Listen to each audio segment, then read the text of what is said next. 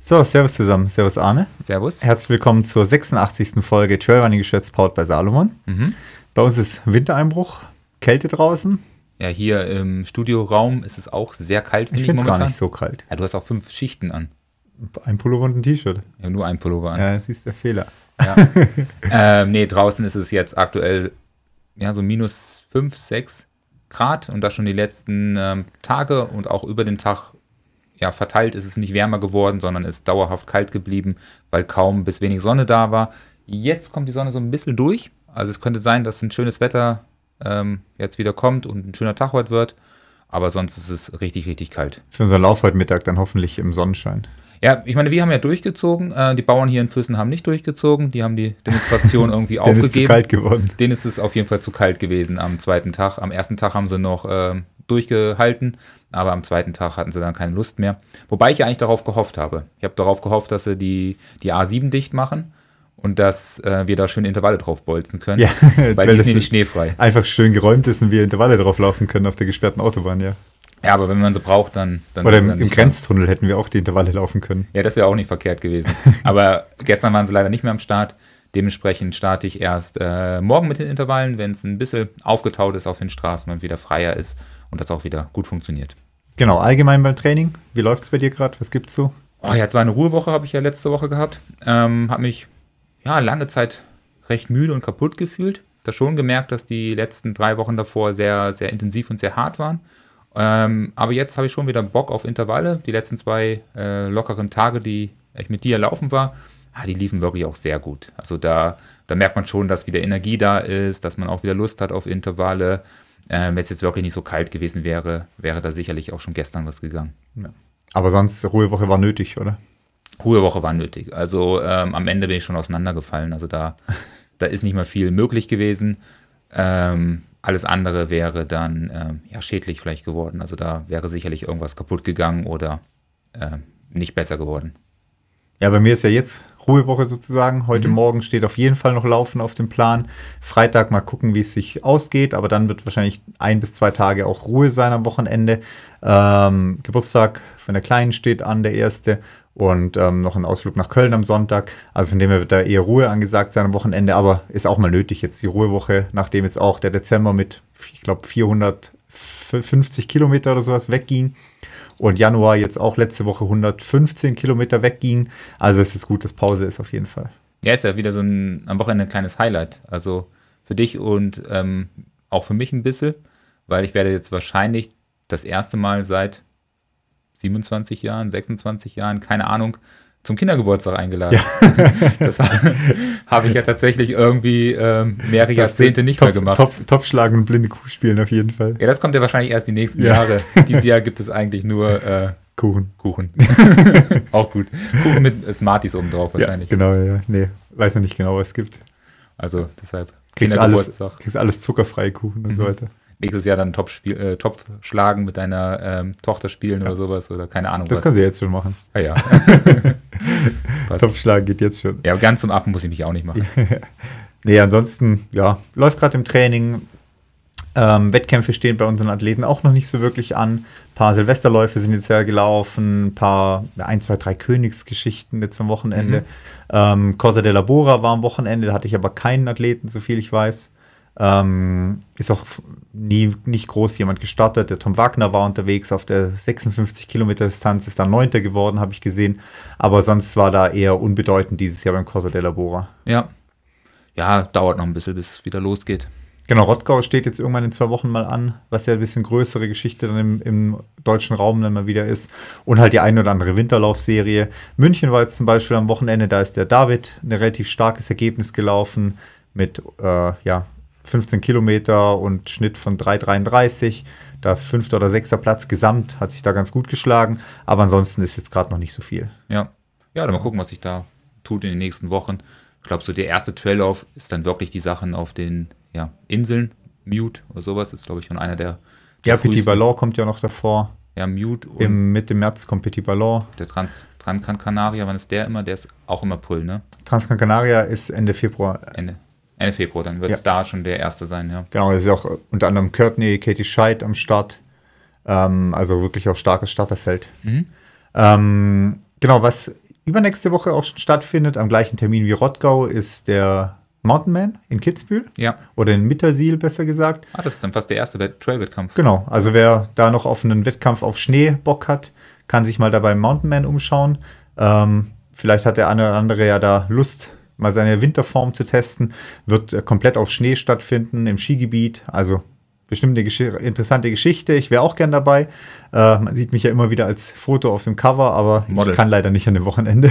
ja, so, so ist es halt äh, mit dir geworden. Du bist jetzt nur noch äh, Covermodel. Ja.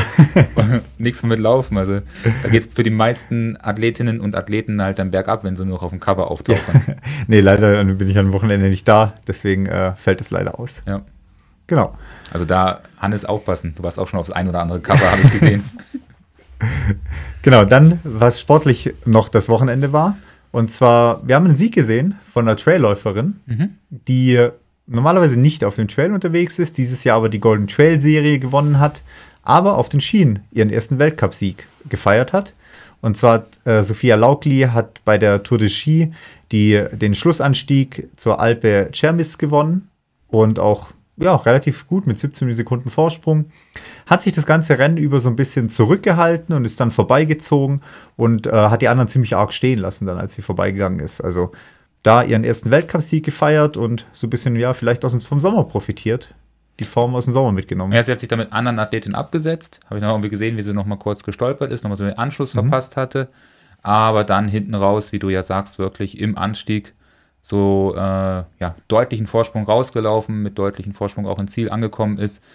Keine Ahnung, da hat auf jeden Fall die Kraft aus dem Trailrunning vielleicht im, im Uphill nochmal den entscheidenden Vorteil gebracht.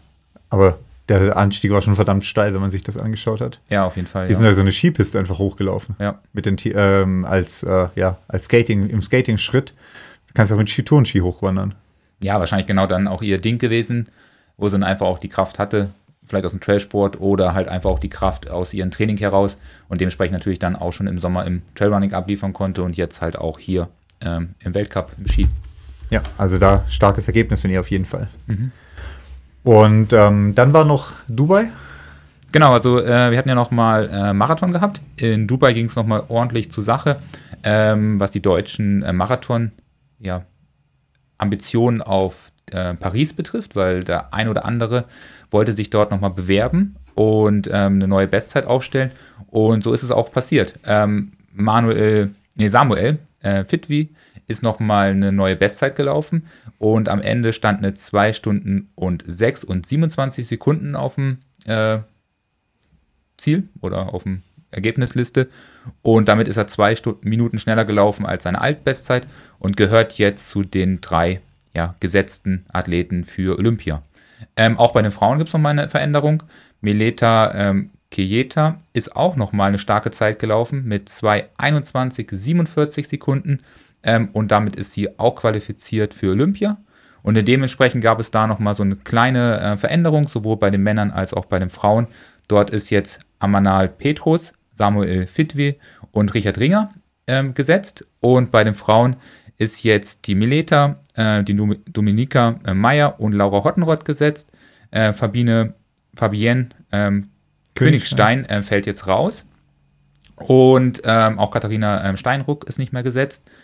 Und dementsprechend wird es jetzt knapp für alle anderen, die sich nochmal qualifizieren wollen, haben aber in Japan nochmal die Chance, in Osaka und auch in Houston nochmal eine Möglichkeit, eine Bestzeit aufzustellen. Und die ein oder andere äh, möchte da noch laufen. Ich glaube, einer von den Schöneborn-Zwillinge hat mir äh, Felix so gesagt, möchte da nochmal in Houston starten. Und auch in Japan vielleicht nochmal die Katharina Steinruck da starten. Also bei den Männern ist, glaube ich, die Sache durch. Ja. Da wird wahrscheinlich keiner mehr nachziehen. Bei den Frauen wird es nochmal interessant, weil sowohl Katharina Steinruck als auch die Schöneborn, äh, die eine hat quasi ja schon noch die Chance, da nochmal reinzukommen je nachdem, wie Osaka oder Houston für sie laufen. Ähm, Miriam Datke hat es auch nochmal versucht in Dubai, war aber nach einer Corona-Infektion noch nicht so ganz fit wieder. Vielleicht versucht sie es auch nochmal. Ja, aber gucken, was da noch möglich ist. Also sind wir gespannt. Aber es ist schon brutal. Also, ich meine, wir haben irgendwie vor zehn Jahren hätten wir hier gesessen und gesagt, ja, schön, dass es Dieter eine Frau, Baumann gibt. Ja, oder eine oder zwei, ja, Dieter Baumann nicht, aber äh, ein oder eine Frau schafft ähm, Richtung Olympia. Da war es ja vielleicht die ähm, Hana-Zwillinge, die es mal geschafft haben. Ich glaube, wenig Männer, mal ein oder zwei Männer, die es mal überhaupt geschafft haben, über Qualifikation nachzudenken. Also da hat sich schon einiges getan inzwischen. Deswegen meine ich ja, weil Dieter Baumann war ja lange Zeit, oder? Rekordhalter Deutscher. Ja, aber auf die 10.000 Meter war es ja, ja aber immer. ich Marathon, ist das nicht auch irgendwas? Halbmarathon. Und dann hat er doch den, den Halbmarathon, kann sein, dass auch der Baumann da Rekordhalter war und dass er das dann ähm, ähm, an, am Petrus verloren hat. Eben, deswegen meine ich, glaube ich. Ich glaube, da gab es auch so eine, ja, sage ich mal, sehr fragwürdige Diskussion. Also da war der ein oder andere durchaus äh, Kommentar nicht mehr sehr schön zu ja. lesen. Ja. ja. Genau, Marathon, Anne Marathon hat er nie Bestzeiten geholt gehabt. Ja. Streich mal wieder in unser Gedächtnis. Vielleicht war es der Halbmarathon, der dann ja. da die komischen Diskussionen ausgelöst hat. Ne, die 10.000 Meter waren es. Mit den, äh, mit den 27, 21. Mhm. Ja. Okay. Genau, also streich mal wieder. ja, also vielen Dank an Felix, der uns da immer informiert, was die ähm, starken Damen und die starken Herren auf der Straße so abliefern. Er beobachtet das weiter und ist auch okay, dass er da den Blick drauf hat und wir uns eher auf die ja, Trail. wichtige Trail-Szene konzentrieren. Genau. auf die wichtige Szene. Genau. Ähm, dann ganz kurz ein äh, Hinweis auf unser Läuferinnencamp mhm. im äh, Arntal. Das ist äh, zur Hälfte voll. Ähm, findet statt vom 3. bis 6. Oktober dieses Jahr, 2024. Ähm, also wer Bock hat, äh, wer sich da schon mal Gedanken gemacht hat, äh, ob er teilnehmen will, kann sich da gerne nochmal bei uns auf der Webseite informieren bei der Camp-Übersicht. Da findet ihr alles zum Trailrunning Camp Ahrtal, das Lisa und Kim mit euch machen werden. Ja, also meldet euch da auf jeden Fall an, bevor die Plätze weg sind. Ähm, Hälfte ist ausgebucht. Ähm, ich habe mir das Hotel mal angeschaut, äh, ein Mega-Hotel. Also fürs Hotel alleine lohnt es sich dort schon hinzufahren. Und äh, ja, schaut da mal rein. Ähm, ich glaube, das wird ein richtig, richtig cooles Wochenende. Packst du noch eine Perücke ein und fährst mit? Nee, das nicht. Ich habe eher überlegt, ob man da vielleicht nicht mal den ein oder anderen ähm, ja, Wochenende da verbringen so. kann und halt einfach gemütlich ja. die Sauna und das gute Sauna und das gute Essen genießen kann. Ja. Dann möchten wir uns noch beim Alex bedanken, mhm. der den Podcast abonniert hat, der hier Unterstützer jetzt ist vom Podcast. Ja. Also danke dir. Ja, ein Athlet von mir freue ich mich ganz besonders auch auf diese Saison, dass ich ihn da betreuen darf.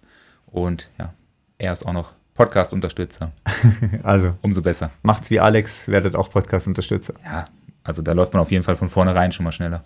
Genau, findet ihr auch auf der Web, bei uns auf der Webseite bei tupeaks.de. Mhm. Unter Angebote findet ihr auch da die Podcast-Geschichte. Genau. Wer ansonsten keinen Bock hat auf langes Winter, der kann sich noch beim Mountain Man, ähm, beim Trailcamp auf Forteventura anmelden. Am 11. bis zum 14. Nee, am 11. bis zum 15.04 geht es da nämlich nochmal ähm, auf die Insel ins Warme. Also es kann sein, dass der Winter lange, lange bleibt und dementsprechend ähm, so ein Camp natürlich auch eine coole Abwechslung ist, wenn man da schon Bock hat auf schneefreie Trails und ja, mit uns da über die Insel zu rennen. Genau, also auch mal nachgucken bei Mountain Man auf der Webseite oder bei uns findet ihr auch die Verlinkung. Ja. Ähm, genau, dann bevor wir zum ja, Diskussionsthema kommen, habe ich noch zwei Filme zum Vorstellen. Wer mal was sucht für jetzt im Winter fürs Laufband oder für die fürs Bike oder fürs Ruderergometer, wie bei mir heute Morgen, ähm, der kann sich ähm, Soul Brothers anschauen auf YouTube, findet man so. Ähm, ist ein Film von äh, Mathieu Blanchard und seinem äh, Bruder Luca beim Halbmarathon des Sables mhm. ähm, in Jordanien letztes Jahr, äh, vor zwei Jahren sind die gestartet beide. Und sein Bruder hat durch einen Unfall äh, quasi das ein, ein Bein verloren und läuft quasi unterhalb vom Knie mit so einer Prothese. Ah, jetzt verstehe ich auch sozusagen die Instagram-Bilder, die ich gesehen habe. Genau. Ja. Und die sind da zusammen die, äh, diesen Halbmarathon des Sables gelaufen, sind mehrere Etappen, insgesamt 72 Kilometer, 2150 Höhenmeter. Und äh, erzählt so die Geschichte von ihrer Vorbereitung, von ihrem Rennen, wie sie sich dagegen gegenseitig unterstützt haben und so weiter.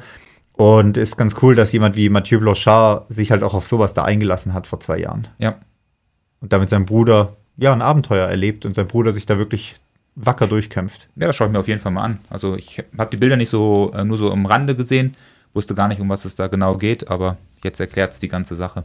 Genau, also wer will, kann da auch mal reinschauen, wer was sucht äh, zum Nebenher gucken. Dann der zweite Film ist von der Sally McRae.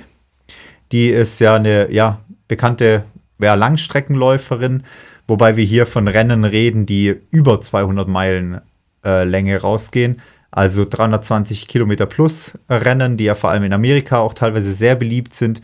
Und äh, die hat einen Film, der heißt Mind Over Miles, wo es darum geht, wie sie den Moab 240 Meilen gewinnt oder mhm. läuft. Da gewinnt sie nämlich in 86 Stunden und 18 äh, Minuten. Ähm, das ganze Rennen hat 385 Kilometer und 10.000 Höhenmeter und ähm, gehört neben dem ähm, Tahoe 200, Bigfoot 200 und Arizona Monster 300 zu diesen großen in Amerika, zu diesen großen 200 Meilen Plus Rennen. Okay. Aber das Arizona Monster, das spricht mich schon an. Also. das ist Arizona Monster 300, heißt das vor allem. Ja, ja da habe ich schon Bock drauf. Das muss eigentlich Arizona Monster 3000 heißen. Dann wäre es so ein Staubsauger, so ein Mixer oder sowas. ja, kann auch sein. Ja, und äh, Sally McRae hat nämlich letztes Jahr dadurch die Triple Crown äh, sich geholt. Die Triple Crown besteht aus dem ähm, aus 200 Meilen Rennen in äh, Amerika. Da gehört zum Beispiel Cocodonia 250, Tahoe 200, Bigfoot 200 und Moab 240 dazu. Und äh, die hat sie sich jetzt geholt. Und damit ist sie eine von sechs Frauen, die 2023 sich diese Triple Crown holen konnten. Und insgesamt gab es doch 18 Leute, die quasi diese drei 250 Meiler, 200 Meiler gelaufen sind letztes Jahr. Ja, krass, ja. Also da gibt es schon nochmal eine andere Ultraszene in dem Bereich, die diese Riesenrennen machen. Ja, äh, wer Spaß dran hat, soll sich gerne da versuchen. Ich dran. glaube, den Lake Tahoe 200 hat Curtin ja auch schon mal gewonnen. Okay. Na, das wäre nichts für mich. Also alles über 100 Kilometer. Da bin ich persönlich raus. Ja. Trainieren tue ich noch bis 160 Kilometer, aber dann. In der Woche? Ja. In der Woche. Ja. Oder von mir aus auch im Rennen. Also nicht ich trainiere, sondern so, ja, als Coach von mir aus. Aber darüber hinaus, ja, sucht euch bitte eine Alternative. Ciao. Nein, Spaß. Ja. Hast, hast du noch niemand gehabt, oder? Also ich habe noch niemanden gehabt, der wirklich über ähm, 160 Kilometer gelaufen ist. Habe aber dieses Jahr einen Athlet, der macht zum Beispiel den E250 mit. Dementsprechend dort auch ähm, jemand, der wirklich auf die längere Distanz schaut. Freue ich mich auch drauf, habe ich auch Bock drauf. Also es war eher so ein bisschen mit Augenzwinkern eben gerade gemeint. Aber natürlich ist das etwas, was ich für mich persönlich äh, nie vorstellen kann, dass ich mal weit über 100 Kilometer laufe. Vielleicht irgendwann mal 100 Meiler, damit man es gemacht hat. Mhm.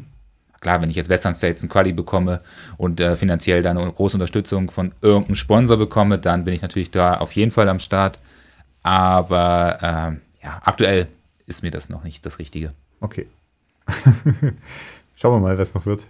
Ja, nächstes Jahr beim UTMB sage ich euch was anderes. Muss der einmal angreifen, auf jeden Fall. Genau. Genau, dann haben wir die Filme abgeschlossen. Das ist immer ganz cool, weil doch YouTube einem da doch manchmal Sachen äh, rein spoilert, die man äh, ja nicht so auf dem Schirm hat und äh, da immer ganz coole Fil Filme kriegt. Meine später ansehen, laufen Kategorie ist leider auch länger, als was ich wahrscheinlich alles jemals gucken werden kann. Ja, du hast auf jeden Fall das nachgeliefert, was du letzte Woche versprochen hast, weil der eine oder andere wartet sicherlich noch auf den Filmtipp von der, der letzten Folge. Der Cliffhanger. Ja. Ja. Also da wie gesagt, wer YouTube ein bisschen rumstöbern kann, findet da immer ganz coole Sachen eigentlich. Inzwischen auch wirklich hochwertig produziert. Also inzwischen ist es ja schon teilweise Kinodokumentation und Dokumentations, äh, Fernsehdokumentationsformat, mhm. wie, die, wie die gemacht sind. Ja, das stimmt, ja. ja. Genau, dann kommen wir zu unserem kontroversen Thema für heute. Ja, wir haben auf jeden Fall noch zwei Themen für euch. Ähm, einmal geht es nochmal um den UTMB ähm, und auf der anderen Seite geht es dann nochmal um Kältetraining über beides haben wir ja eben gerade schon mehr oder weniger gesprochen. Also haben wir auf jeden Fall schon mal unsere Hauptthemen heute angerissen. Genau. Mit ja. was fangen wir an? Mit dem UTMB-Thema, würde ich sagen. Okay, fangen wir mit dem UTMB-Thema an. Oder wollen wir erstmal das ähm, unspannendere Kältethema zuerst machen? Fangen wir mit dem UTMB-Thema an. Okay. Kann man noch ein bisschen drüber diskutieren. Ja. Genau, dann ähm, zum UTMB-Thema. Da gab es nämlich gestern, wer auf Instagram äh, eventuell da ähm, den richtigen Kanal äh, abonniert hat, getroffen hat, hat das vielleicht gestern gesehen. Und zwar hat die Seite VO2 Max Coaching, das ist die Coaching-Seite von Martin Cox, mhm. ähm, einen Brief oder eine E-Mail geleakt, also veröffentlicht. Wer ist, wer ist dieser Martin? Ähm, kannst du das nochmal für die Hörer vielleicht kurz sagen? Der ist auch Trainer quasi. Okay. Trainer von Robbie Simpson zum Beispiel. Ähm, der hat die E-Mail geleakt, die äh, wohl diese Woche letzt und letzte Woche an verschiedene Athleten ging. Und zwar Absender der E-Mail sind Kilian Jornet und Zach Miller. Mhm. Die haben quasi zusammen, ähm, ja, die ja, Top-Sportler, äh, Top-Athleten, Top-Athletinnen nach UTMB-Index angeschrieben und ähm, wollten so ein bisschen darauf aufmerksam machen, auf die aktuelle Situation mit dem UTMB, wo wir ja die letzten Folgen schon immer wieder drüber gesprochen haben.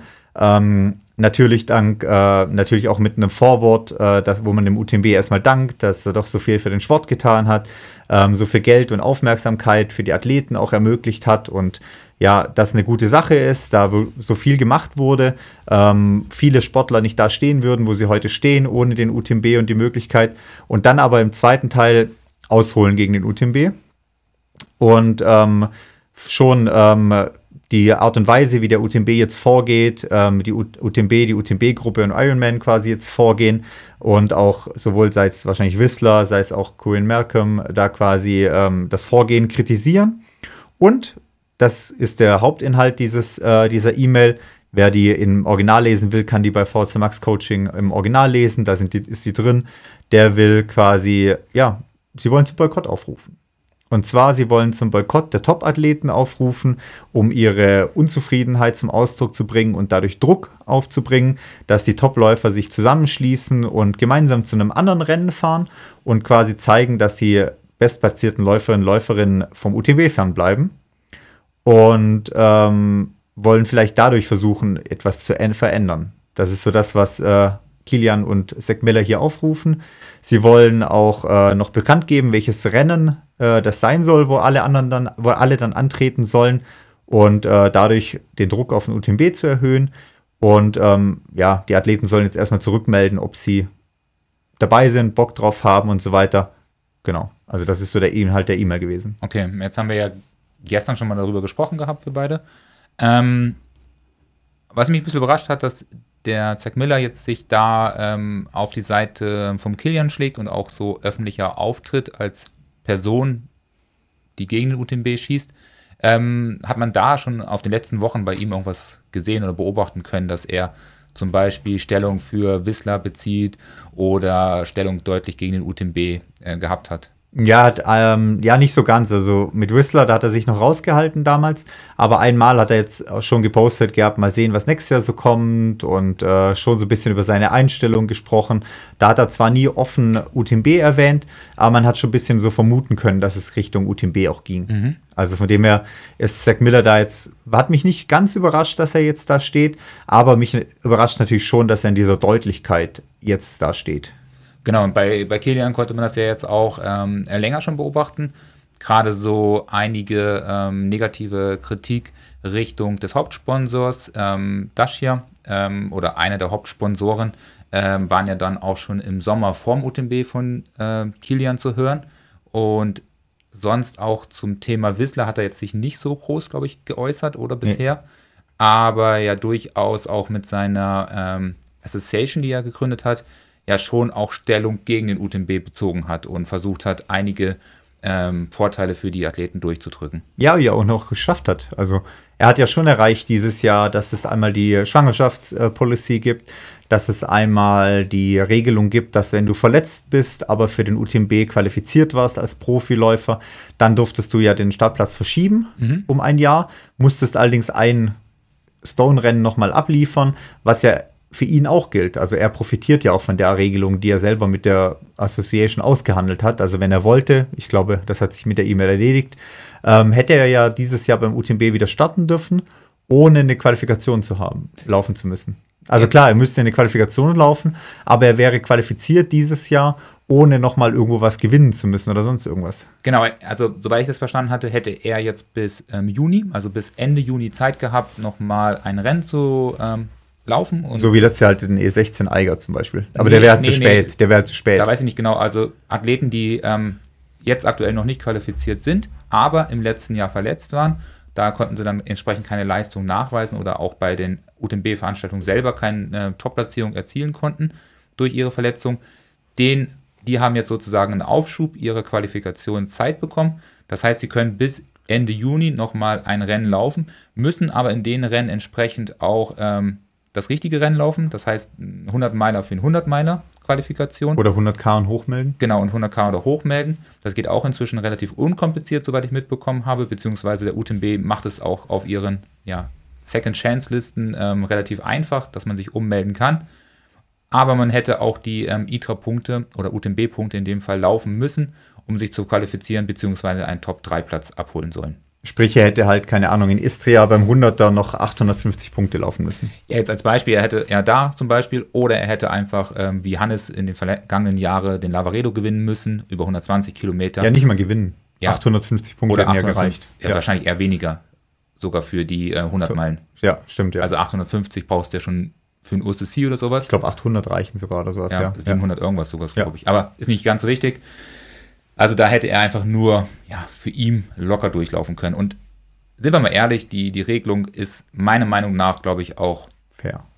fair, aber auch nur für ihn geschaffen worden. Ja. Also, Also unter anderem für ihn. Wegen Ja. der Rosanna wurde die nicht geschaffen. Ja, eine Rosanna ähm, profitiert natürlich auch von dieser Regelung zum Beispiel. Ähm, aber es gibt auch Athletinnen und Athleten, die sicherlich jetzt da auch ihre Vorteile sehen. Aber ich denke, der Vor Vorzeigeathlet ist halt Kilian, der das wahrscheinlich auch ins Rollen gebracht hat, die Idee. Finde ich gut, gute Idee. Aber ähm, auf der anderen Seite ist natürlich so ein Aufruf durch die E-Mail jetzt ja irgendwie auch ein Scheitern von seiner Association, weil damit gibt man ja irgendwie auch jegliche Möglichkeit, irgendwie weiterhin in, in Kommunikation zu treten, im Austausch zu treten, ja ab und nimmt ja gleich den härtesten aller Wege. Ja, gefühlt ist es nach dem Motto, wir haben hier eine äh, Vereinigung gegründet, wir wollen gern mit den Veranstaltern verhandeln, aber jetzt streiken wir erstmal. Ja, Also das ist halt, ja, wie du sagst, ist halt irgendwie ein Scheitern des, der, der Aussprache, Scheitern der Diskussion und ähm, zerstört das halt auch, das Verhältnis komplett. ja, Und ähm, ich finde es halt schade, dass man hier so einen Weg geht, versucht da einen Keil äh, zwischen den UTMB und die Profis und aber auch den Profis untereinander einen Keil halt reinzutreiben. Ja, es gibt ja genug Profis, die jetzt sagen, nee, ich laufe UTMB, weil das ist wichtig für mich, das ist wichtig für meinen Sponsor, das ist wichtig für mein Leben als Profi. Und andere sagen, natürlich äh, schließe ich mich Kilian und Sek an. Und schon hast du da ein Spannungsfeld unter den Profis, wo es ja auch dann wieder eventuell, ja, Neid oder Missgunst oder sowas gibt dann. Ja, die, die Sache ist ja, die geht ja ähm, viel weiter. Also ähm, einige Sportler müssen ja da starten, wie wir ja auch schon im Austausch mit ähm, Tobi zum Beispiel hatten, dass einige Sportler ja einfach zu einem der großen Hauptsportlern oder Hauptsponsoren gehört vom UTMB. Dementsprechend müssen die da starten. Dann, ähm, wie du ja auch gesagt hast, die Franzosen ne, starten vielleicht auch gerne beim UTMB und nicht bei einer Alternativveranstaltung in Spanien oder in Italien oder in Deutschland oder keine Ahnung, wo sie die auf jeden Fall ausrufen werden. Ähm, dementsprechend da auch nationaler Stolz vielleicht, der auch ein bisschen mit reinspielt. Und ja, die meisten äh, Profiathleten sind halt bei Hoka unter einem Vertrag oder Ja, ich würde mal sagen, du kannst dich als Hoka-Athlet nicht dahinstellen und sagst, ich boykottiere den UTMB. Ja, genau. Und ähm, eine große andere, andere Anzahl haben wir ja auch schon im Thema gehabt, sind bei Nike unter Vertrag. Hast du ja auch so richtig festgestellt, dass da einfach sehr, sehr viele Profis aktuell für, äh, für Nike starten und die ja auch Hauptsponsor ähm, vom UTMB sind. Genau. Das macht ja die ganze Sache schwer und sorgt halt dafür, dass da dieses Spannungsfeld, wie du von dir angesprochen, entsteht. Ja, und es ist halt ein Stück weit, wie gesagt, ich finde es halt schade, dass da so versucht wird, so einen Keil in die Geschichte reinzutreiben, weil, seien wir mal ganz ehrlich, klar, da läuft vieles schief im UTMB, nicht alles läuft korrekt. Die Sache mit Whistler war vielleicht nicht korrekt. Ähm, Cohen Malcolm wissen wir nicht, was im Hintergrund da gesprochen wurde, wie die Verträge aussehen und so weiter. Aber es ist halt nun mal das größte Event, das es gibt im Sport. Ähm, ich sehe da immer gerne einen Vergleich, zum Beispiel, keine Ahnung, mit einem Football, äh, mit, im Football, mit dem, ähm, mit dem äh, Finale sozusagen, ähm, mit dem Super Bowl. Das ist halt die NFL. Da läuft sicherlich auch nicht alles korrekt und genauso viel wird da rumgemauschelt und so viel wird äh, geldabhängig und nach Sponsoren und nach reinem Gewinn gearbeitet. Aber es ist halt nun mal das größte Event in unserem Sport. Und es ist so das Finale für alle. Und ich frage mich jetzt auch, was soll denn die Alternative sein? Ja, Südafrika im Dezember, wo alle dann hinfahren wollen. ja. Ähm, Swiss Canyon, Swiss Peaks, Swiss, äh, Swiss Alps. was habe ich noch gesagt hier, ähm, der in den Pyrenäen, wie heißt der jetzt nochmal, der Lauf? Wo es auch relativ gute Preisgelder gibt. Ähm, Pioneos Ultra, nee, nicht Pioneos Ultra. Ultra Pioneo gibt es noch. Nee, der auch dann im Spät, im Sommer immer stattfindet. Ja, du kannst noch, ähm, gut, dann gibt es dann noch die, die bei der World Tour halt mit drin sind. Miot gibt es ja noch, aber die sind dann alle schon wieder zu früh. Also es gibt halt auch keine Alternative, wo du sagst, okay, wenn jetzt, sagen wir mal, hypothetisch, es würden wirklich alle Top 20 Profis sagen, okay, ich mache mit, ich boykottiere, wir 40 Profis fahren jetzt irgendwo hin. Ja, gut, sind ja Top 20 auf jeglicher Strecke wahrscheinlich. Ja, genau. Ja, aber also sind es ja eher 60, 70. kriegst du dann 80. 70, 60, 70 Profis zum Swiss Alps? Nee, was sollen die da? Ja. Also, Oder- wir wissen ja nicht mal 20 Stück davon, dass es Swiss Alps gibt. Ja. Also, super Veranstaltung und auch gar nicht negativ für die äh, Veranstalter, die sich sehr, sehr viel Mühe geben. Ähm, aber ich glaube, dass sich viele Profis gar nicht so weit interessieren und über den Tellerrand schauen. Die wissen halt, dass es den UTMB gibt und ähm, das ein oder andere noch. Vielleicht sind auch viele dort mal gestartet, um sich halt den ersten Erfolg zu sichern oder zu erreichen. Aber ich glaube, die beschäftigen sich nicht damit, was es für Alternativen gibt auf dem Sport, auf dem Markt. Ja. Und dann äh, hast du halt noch ein paar Rennen von dieser Trailrunning Major Serie. Aber da ist halt auch jetzt nichts dabei, wo meiner Meinung nach da, ja, das Potenzial hat, da den UTMB jetzt abzulösen. Ja, glaube ich auch nicht. Also, Klar, du hast da einen, du hast, hast einen Black Canyon Ultra, der ist auch viel zu früh im Jahr drin. Du hast Trancans Gran Canaria, das ist jetzt Ende Februar schon. Du hast irgendwie South Down Ways in äh, Großbritannien dabei, aber das ist ja alles kein, der Quebec, Quebec, äh, Quebec Mega Trail hast du noch mit dabei.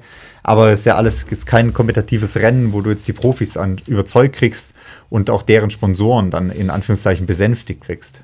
Ja, die Frage ist halt aber auch, ob solche Veranstaltungen überhaupt so einen, so einen An Antrag jetzt zum Beispiel meistern könnten. Also, wenn da jetzt auf einmal 60 Profis anrücken mit dem ganzen Stuff, der irgendwie dahinter steht und dementsprechend vielleicht auch irgendwie Qualität und Leistung von dem Veranstalter sich ersprechen oder versprechen, dann ist es sehr, sehr schwer. Und obendrauf kommt ja on top vielleicht dann noch die ganzen äh, Fans wie wir, die dann auch dorthin fahren, um das Spektakel sich anzuschauen und vielleicht auch noch starten wollen plötzlich.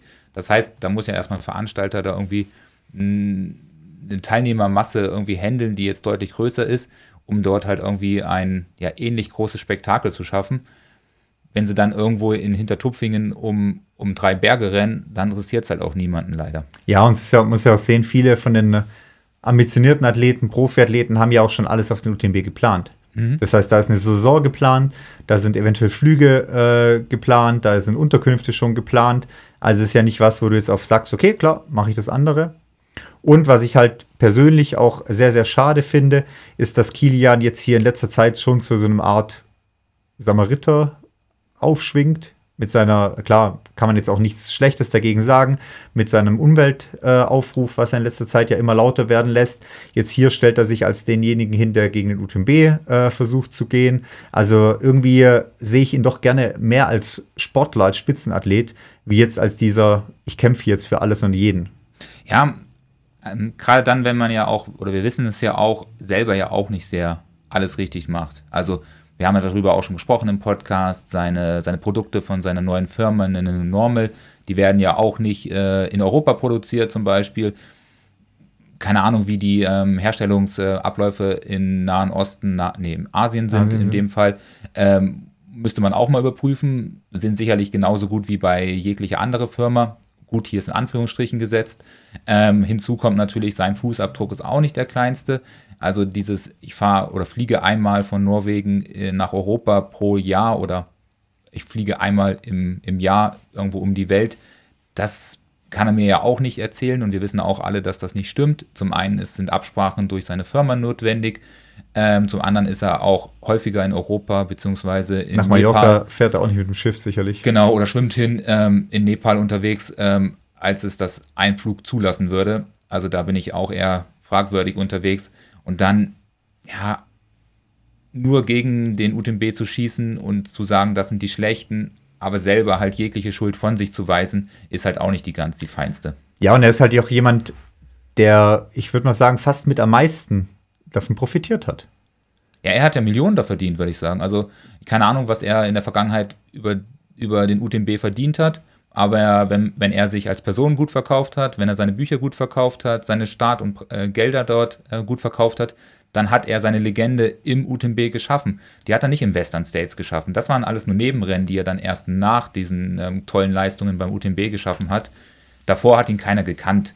Ähm, es hat niemand interessiert, ob Ski Tour, äh, äh, Skimo ähm, irgendwie groß wird. Der hatte, niemand hätte sein Buch gekauft, wenn der nur Skimo gefahren wäre, sein ja, Leben lang. Und, ja. Das hat er ja erst erreicht, dass er seine Abenteuer im Trailrunning-Sport halt weiter ausgebaut hat und halt solche Legenden geschaffen hat, dass er in UTMB mit 0,0 Ausrüstung gewinnt und sich eine Stunde Strafe einhäuft, ein, einhäuft, nee, ein, einfängt, ein, ja. einfängt und am Ende ja trotzdem noch das Rennen gewinnt. Ja, und die letzten zehn Jahre hat er sich auch von Mercedes äh, einen guten Marco, Marco Polo hinstellen lassen. Und jetzt hat er mit Dacia beim UTMB ein Problem. Ja, also klar, man ändert sich. Also es ist ja auch wichtig, dass man sich weiterentwickelt und verändert und auch neue Perspektiven ähm, gewinnt und auch ähm, ja, Fehler vielleicht eingesteht oder auch einsieht. Aber ist es der richtige Zeitpunkt, wenn man halt einen Haufen Kohle verdient hat und die jungen Athleten jetzt die Chance irgendwie zu verbauen, nur weil sie jetzt nicht mehr beim UTMB starten dürfen, was starten aktuell, sollen oder halt schlechte Stimmung ja, dazu machen, ja. Genau, das ist halt nicht der richtige Weg oder die richtige Einstellung. Und ja, meiner Meinung nach hat seine Gruppe, ich meine, der ist ja nicht alleine dort drinne, aber hat halt irgendwie verloren, indem sie halt so einen Aufruf machen und dort nicht einen, ja, vielleicht ruhigeren Weg wählen und versuchen halt über die Jahre ihre Statements oder ihre Punkte halt durchzudrücken und zu erreichen. Ja, vor allem, was ist jetzt die Lösung von diesem Konflikt? Der UTMB kann ja nicht sagen, ja, sorry, wir stellen Korean Malcolm wieder ein und äh, ähm, Whistler bleibt Whistler, da bleiben wir dann in Zukunft weg. Ist dann die Sache erledigt? Sagen dann die Profis, hier sind wir wieder, hier stehen wir wieder am Start?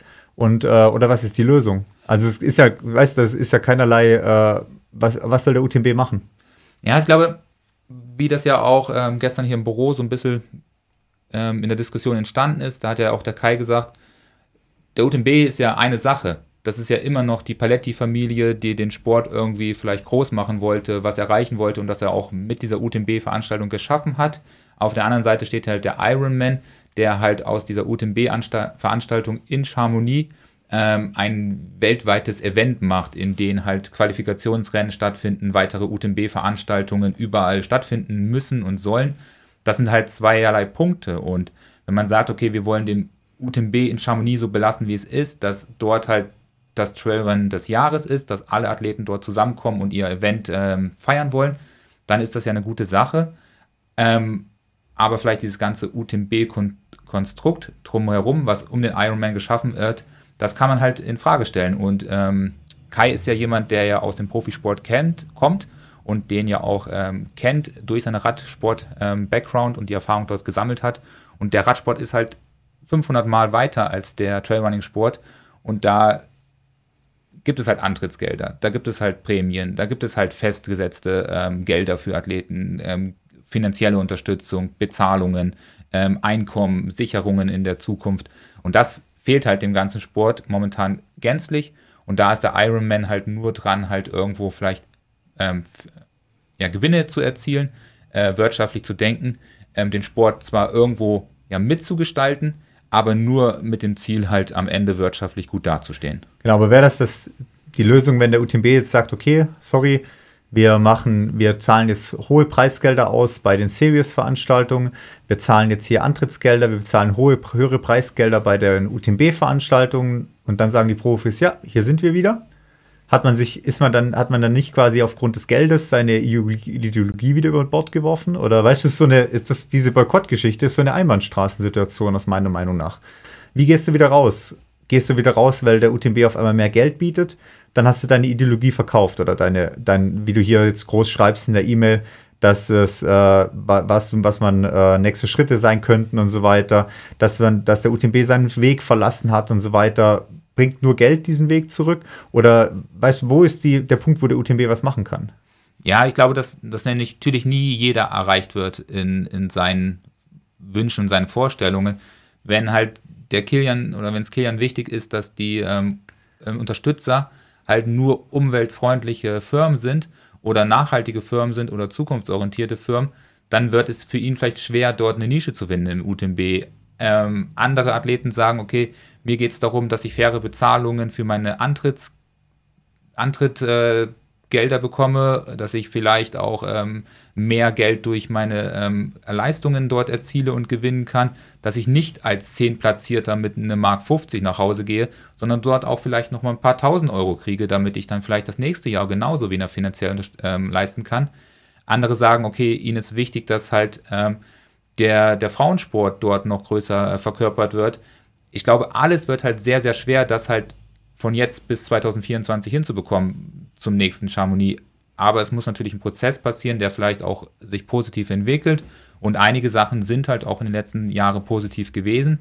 Ähm, die verliert man dort dann aber durchaus ja, aus dem Blick, indem man halt jetzt auf die ganz großen Sachen zeigt, die sicherlich auch falsch laufen und auch Probleme mit sich bringen.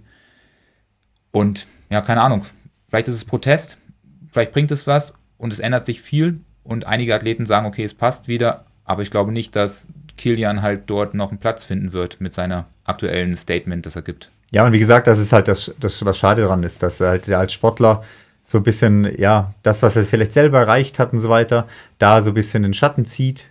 Und ich, ich habe ihn einfach gerne als Sportler, aber sehe ihn halt nicht als den Retter des Trailsports. Ja, das ist ja auch das, das Problem von der Association von vornherein gewesen, dass dort halt vielleicht der ein oder andere ähm, in der Spitze sitzt, die halt schon verdient haben, die alles erreicht haben in diesem Sport, die vielleicht auch am Ende ihrer Karriere stehen. Und dann haben sie aber auch ähm, Sportler, die sie vertreten, die halt sehr jung sind, die noch auf die großen Verträge warten, die noch auf die großen Gelder warten, die auf die großen Sponsoren warten, ähm, dort im Sport vielleicht auch eine Zukunft erhoffen, die halt nicht diese Sachen verkörpern wie, wie in Kilian oder da vertreten wollen, weil sie halt noch gar nicht an dem Punkt sind, dass sie sagen können, hey, ich habe genug Geld verdient. So, passt eigentlich für mich. Ja, und wie gesagt, ähm, was willst du halt machen als, sagen wir mal, du bist jetzt Sportler im Dachraum, hast einen ähm, Ausrüstungssponsor ähm, und der sagt, klar, du bekommst das und das Jahresgehalt. Ähm, eine Voraussetzung ist, dass du bitte bei dem, beim UTMB startest, wenn du dich qualifizierst. Dafür bekommst du XY äh, extra Prämie, wenn du startest. Und ähm, was hast du für eine Wahl? Du musst, du, du startest da. Also Kilian hat seine Schäfchen wahrscheinlich im Trockenen, hat genug in dem Sport verdient und so weiter. Aber wenn du Vollzeit-Profi sein willst, aktuell in dem Sport ohne Nebenjob oder halt ohne Zweitjob sozusagen, dann musst du halt, bist halt drauf angewiesen. Ja, auf jeden Fall. Also es gilt ja nicht nur für die Dachsportler, die vielleicht kleinere ähm, Dach ich habe es jetzt einfach mal als, weil, ja. da, äh, rausgegriffen, weil es oftmals kleinere Verträge sind, wie jetzt internationale Verträge. Aber die gleiche Frage ist ja auch zum Beispiel, wie ist es denn für Zach Miller? Sagt North Face nicht, hör mal zu, Junge, ich weiß nicht, was du äh, mitbekommen hast, aber der UTMB ist die größte Veranstaltung. Dort haben wir am meisten äh, davon, was wenn wir dich filmtechnisch begleiten, wenn wir auf den Social Media aktiv sind. Wir sehen dich, wenn du da gewinnst, 24 Stunden im Livestream. Bitte geh da an den Start. Dafür zahlen wir dich. Das ist dein Vertrag. Du musst da starten. Ähm, andere Profis können sich ja auch nicht aussuchen, ach, nee, Champions League spiele ich jetzt nicht, das passt mir nicht im Kragen, weil dort VW ein Hauptsponsor ist. Und ja, mache ich nicht. Dann sagt ja auch ähm, der sportliche Verein oder so, ja, gut, dann kannst du deine Sachen auch packen. Ja, oder wenn Harry, Harry Kane jetzt sagt, nee, also Club-WM in Dubai spiele ich nicht. Ja, geht ich meine, das ist ein gutes, gutes Statement. geht ja, ja als Statement, aber, aber, geht halt nicht. Ja, er ist halt angestellt an den äh, Firma und wenn halt Salomon, keine Ahnung, Dynafit, ähm, North Face sagt, okay, UTMB ist halt die größte Veranstaltung. Wir wollen da halt Athleten haben, die uns verkörpern, unsere Marken dort zeigen. Dann geht es halt nicht anders. Ja, und es ist halt auch nicht so nach dem Motto, da verzichte ich mal drauf, sondern wenn du halt Profisportler sein musst, geht es halt nicht anders. Äh, willst, es halt nicht anders. Yes. Weil du bist halt darauf angewiesen. Ja, ich meine, aktuell gibt es ja keinerlei ähm, Möglichkeit, sich mehr zu präsentieren. So, laufende Top Ten bei dieser Veranstaltung und äh, du hast einen kleinen Durchbruch erreicht. So, und das geht halt nicht bei Transcan Canaria. Ja, schön, dann hast du halt einen Transcan Canaria gewonnen, äh, was wahrscheinlich dem achten Platz oder den zehnten Platz ähm, ja gleichwertig ist bei der UTMB-Veranstaltung von der sportlichen Leistung her. Aber von der medialen Aufmerksamkeit her ist das halt nicht annähernd so wichtig wie ähm, beim UTMB irgendwo in die Top 10 zu rennen. Ja, und das ist das, was ich meine. Da wird dann quasi Druck aufgebaut, auch auf die Profis. Mhm. Also von Zack Miller und Kilians Seite aus auf die anderen Profis, da doch bitte mitzuziehen, weil es ist ja schließlich Kilian, der hier aufruft. Der Goat ruft auf, dass alle da protestieren sollen. Ähm, und gleichzeitig weißt du aber als Profi, ich kann mir das auch gar nicht leisten oder will mir das auch gar nicht leisten und erlauben. Und da wird dann aber so eine Art, ja, zwei Klassen oder zwei, zwei Lager aufgemacht. Die einen, die halt weiterhin dahin fahren, weil sie es müssen, weil sie es wollen, weil sie sich da betteln wollen. Und die anderen, die sich halt dann an Kilian hängen. Und das ist so dieser Keil, den ich einfach nicht mag, da zwischen den Profis, wo da reingetrieben wird. Ja, auf jeden Fall. Ja, am Ende, ich meine, keine Ahnung, jetzt spinnen wir die ganze Sache weiter. Ähm, tatsächlich gibt es dann vielleicht 20 Profis, vielleicht auch 30 ähm, sehr herausragende Profi, Profis, ähm, die dort nicht an den Start gehen. Ja, was bedeutet denn der Sieg beim UTMB dann noch? Dann denkst du auch so, ja, ich habe dieses Jahr gewonnen, weil, keine Ahnung, die 20 Leute, die du aufzielst, ähm, nicht am Start waren. Ich glaube, es wird nicht passieren. Wird nicht passieren, aber es ist trotzdem ja irgendwie eine Enttäuschung so. Und du willst ja das Rennen gewinnen oder eine gute Performance da abrufen, weil halt auch die anderen Guten am Start sind und sich messen wollen und betteln wollen. Und das ist ja schon das, was cool ist. Und auf der anderen Seite ja, nimmt es mir persönlich auch so ein bisschen die Stimmung. Also irgendwie, klar, es ist noch lange weg und in drei, vier Monaten haben wir den ganzen Spaß wahrscheinlich vergessen und keiner interessiert sich mehr dafür, weil es, glaube ich, nicht funktioniert. Wenn es funktioniert, dann haben wir auf jeden Fall die nächsten Wochen viel zu diskutieren. Ist ja auch nicht verkehrt hier für den Podcast. Aber persönlich, ja, wenn ich jetzt schon weiß, Kilian startet nicht, Miller startet nicht. Jetzt sagt der, der Wormsley, ja gut, ja, keine Ahnung. Wäre Zack Miller, Miller überhaupt qualifiziert gewesen? Ja, wahrscheinlich nicht genau. Wegen Zweitplatzierter ist er vielleicht durch. Nee. Ja. Ist nur der Sieger ist okay. safe durch. Also ich glaube, wir werden einige sehen, die sich dem Protest anschließen, die aber eh nicht qualifiziert sind. Ja. Die jetzt dann posten werden, hier, ich äh, unterstütze das, oder die da gegen den UTMB posten werden, die aber eh nicht qualifiziert sind. Ja, also, also da wird es, glaube ich, schon noch einige geben, die das äh, mitfahren sozusagen. Aber ich glaube nicht, dass wir einen großen Protest im Herbst sehen werden. Nee, glaube ich auch nicht. Also da wird es nicht ausreichen, den großen Protest zu sehen. Ja, ich denke, da machen auch einige mit, die die Mail gar nicht erhalten haben. Also schaut mal in euren Spam-Ordner nach. Vielleicht habt ihr sie ja bekommen oder auch nicht. Oder wenn ihr sie nicht bekommen habt, dann, seid, dann macht euch mal Gedanken, warum ihr sie nicht bekommen habt. Ähm, ja, jetzt hier. kein, äh, kein Hate, aber ähm, ja, keine Ahnung. Müssen wir mal schauen, wie sich die ganze Sache entwickelt. Aber wir haben ja schon doch den ersten großen UTMB-Skandal schon eine Woche nach meiner Voraussage. Also Zach Miller ist äh, qualifiziert. Okay. Über? Wegen äh, Terrera Ultra Top 3. Ja, da hat er auf jeden Fall vielleicht nicht die gleiche Ansicht wie, wie äh, Kilian, Kilian gehabt, der ja. gerne mal nicht so oft um die Welt fliegt. Den Miller interessiert das dann vielleicht doch nicht so viel, wenn er nach. Ähm, er lebt halt sonst nur in seinem Bus. ja, gut, das ist auch ein guter Fußabdruck dann, den du hast. Aber ähm, ja, mal schauen. Immer noch ein cooler Typ. Ja. Aber mal gucken, wie er sich da die ganze Sache entwickelt. Genau, also von dem her, ja, gespannt sein. Wer will, kann wie gesagt bei VC Max Coaching sich mal diese E-Mail im Ganzen durchlesen, bevor sie eventuell verschwindet. Ja, das ist ja auch so eine Sache, die ähm, auch gleich zur Diskussion hier geführt haben. Ähm, haben. Auch wir haben ein bisschen was davon mitbekommen. Ähm, dass es natürlich dann geleakt wird, die ganze Sache, ist sehr unschön. Zeigt dann doch auch, dass dort die Profis eher ja, nicht gewillt sind, zusammenzuarbeiten. Egal, was in dieser Mail drin steht. Ja, der Coach hat es ja mehr oder weniger geleakt. Ja, aber der Coach hat es auch von irgendjemandem bekommen. Ja. ähm, also da ist natürlich auch nicht verkehrt gewesen, wenn die Profis vielleicht erstmal die Sache sich auf sich beruhen lassen haben, sich anschauen, diskutieren und sich austauschen. So wird es halt ein Ding der Öffentlichkeit und ja, wird dann halt heiß, heiß diskutiert. Da hat auf jeden Fall einer von den Profis nicht ähm, kollegial gehandelt. Genau, ja sowas. Das ist derjenige, der da bei der Tour de France entsprechend beim Ausreißversuch auch nie wieder einen Ausreißversuch machen braucht. Ja, weil, weil er sowieso nie wegkommt. Ja. weil er einfach zugefahren wurde, ja. ja. Der braucht dann auch nicht mehr die nächsten zehn Etappen zu fahren. Aber ich vermute mal, dass kurz später nach der Veröffentlichung in Norwegen mal kurz eine französische Nummer angerufen hat. Meinst du? Ich gehe von aus. Vom B meinst du? ja. Aber Kilian ja. war gerade auf Mallorca, ging wahrscheinlich. Ja, war gerade auf Mallorca, dann konnte ich hingehen, ja. ja. Nee, ja, saß, schauen wir. Saß gerade auf dem Boot, hatte keinen Empfang. auf dem Ruderboot. Auf dem Ruderboot nach Mallorca. Ja, mal gucken. Also, so habe ich mir das nicht vorgestellt. Kilian reißt sich am, am, am Riemen und ja. lauf von mir aus noch einmal den UTMB und drückt mit deiner äh, Gruppe und Association von mir aus sehr viele äh, coole äh, Sachen durch, die allen was bringen, dem Breitensportler, dem Profisportler, ähm, den Spitzensportler und erreiche was, aber ich glaube, das ist aktuell der falsche Vorgehen ähm, ist der falsche Möglichkeit. Wie gesagt, wir sind ein bisschen Fans vom UTMB, das merkt man natürlich auch in unserem Podcast, aber ja, sind auch bereit darüber zu diskutieren. Mal gucken, wie es sich entwickelt. Ja, genau. Also. Aber wir sind auch nur Fans und nicht mehr. Nur Fans, ja. ja. nicht bezahlt. Genau, dann, äh, wer will, kann ja, wie gesagt, sich das bei VZ Max Coaching nochmal anschauen und äh, da fleißig mitdiskutieren. Ja. Genau, dann haben wir gesagt, widmen wir uns heute noch einem trainingstechnischen Thema und zwar sollte es ein bisschen um Kälte gehen. Mhm. Training in der Kälte, das, was wir jetzt die letzten zwei, drei Tage ja auch der Fall hatten. Klar, ich muss sagen, diesen Winter sind wir echt noch verwöhnt bisher. Ja. Es war noch nie so richtig bitterkalt äh, zum Training. Ich bin am äh, Samstag, nee, am Sonntag mal 25 Kilometer hier von äh, Fronten nach Hause gelaufen, was 25 Kilometer sind, mit gefühlt Eisgegenwind und dauerhaft Schnee im Dunkeln. Es war, ich sag mal, eine Grenzerfahrung, auch wenn es wirklich noch angenehm war von den Temperaturen. Es war jetzt nicht so, dass alles eingefroren ist. Aber der Bart war, Bart war natürlich gefroren, die Knöpfe von der Uhr waren eingefroren. Äh, ich musste echt richtig stark drücken, um die Aktivität nachher dann zu stoppen, mhm. weil da echt der Knopf eingefroren war.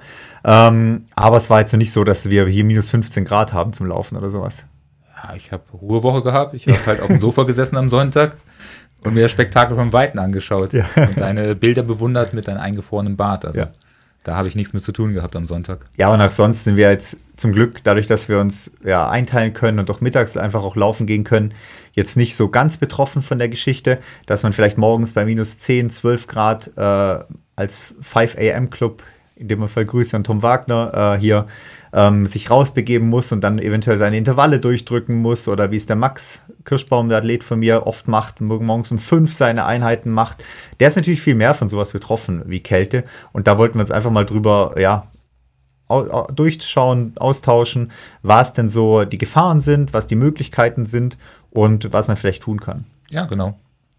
Genau, wenn man von Kälte spricht, muss man ja erst definieren, von was reden wir überhaupt. Wir mhm. haben ja viele, wo dann sagen, wow, heute ist es kalt, ich ziehe jetzt mal die lange Hose an, so die meisten so ab 5 Grad vielleicht. Ja, schon Oder einige. 10 Grad vielleicht ja. schon.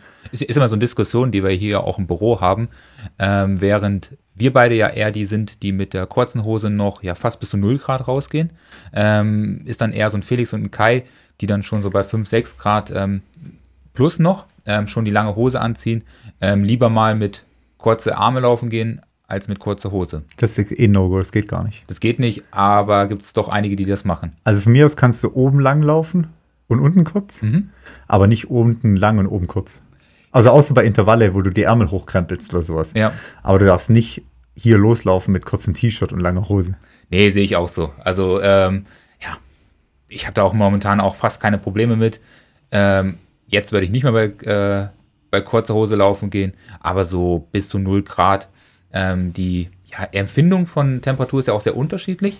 Äh, 3 Grad plus im Herbst das kann richtig eklig kalt sein. Ja, mit Wind noch und ja. Nieselregen oder sowas, ja. Genau, und wenn es dann schon im Frühling 3, 4 Grad plus ist, bei schönem Sonnenschein, das kann super angenehm sein. Das heißt, es geht natürlich dort auch viel über Empfindungen. Und das ist auch sowas, was man herausgefunden hat, dass zum Beispiel äh, Temperaturen von bis zu minus 15 Grad ähm, und bis zu plus minus 0 Grad ähm, kaum Unterschiede hat, was die ähm, Kältungsempfindung hat. Also das ist eher eine wirklich gefühlte Wahrnehmung, die keinerlei Unterschied ähm, aufzuweisen hat. Also da scheint es gar nicht zu großen Leistungsverlust ab 0 Grad zu kommen. Also wer sagt, ich kann heute bei minus 7 keine Intervalle machen, weil es zu kalt ist, da habe ich keine Leistung, ist nicht so. Genau, also man kann das durchaus sehr gut durchführen. Erstmal ähm, gehen wir von ja einem ähm, gesunden ähm, ja, Sportler oder Sportlerin aus, die jetzt auch keinerlei Probleme hat, aber da gibt es wenig Einschränkungen, die bei schlechten Temperaturen dafür sorgen, dass die sportliche Leistung nicht dort abgerufen werden kann. Man muss dazu sagen, dass natürlich die Kälte dafür sorgt, dass die äh, Muskeln äh, sich langsamer bewegen, dass dort natürlich dann auch am Ende die Muskelkontraktion langsamer stattfinden und dadurch auch eine langsamte Bewegung stattfindet. Dementsprechend natürlich auch jetzt bei 10 Grad minus nicht davon ausgegangen werden äh, muss, dass dort eine neue Bestzeit stehen kann es spricht erstmal nichts dagegen, dass man eine neue Bestzeit laufen oder dass man eine starke Zeit laufen kann, aber die Leistungen vielleicht aus warmen Temperaturen nicht unbedingt bestätigt. Aber in den Studien wurde ja auch äh, getestet, bis minus 14, minus 15, wie du gesagt hast, mit kompletter Kleidung, mhm. also mit äh, voll warm eingepackt. Also natürlich natürlich die mit äh, bei 0 Grad entsprechend weniger eingepackt wie bei, bei die bei minus 14, weil es war ja, glaube ich, frei erlaubt, Kleidung zu wählen. Genau. Und da war kein wirklicher äh, Leistungsunterschied erkennbar. Genau, also man hat da wirklich herausgefunden, dass es am Ende ähm, nicht an der Temperatur liegt, sondern wirklich auch ähm, an der Kleidung. Und das ist wirklich auch der die Sache, wo man halt am meisten verändern kann und am meisten herausholen kann, indem man sich halt vernünftige, temperaturgerechte Kleidung besorgt, sowohl bei kalten als auch bei warmen Temperaturen natürlich. Also auch in der anderen Richtung geht es ja genauso, dass man sich dort halt entsprechend vor der Temperatur schützt und dadurch eigentlich auch im Gesamten wie gewohnt oder fast wie gewohnt normal trainieren kann. Genau, und äh, Körperfett hat nichts genutzt.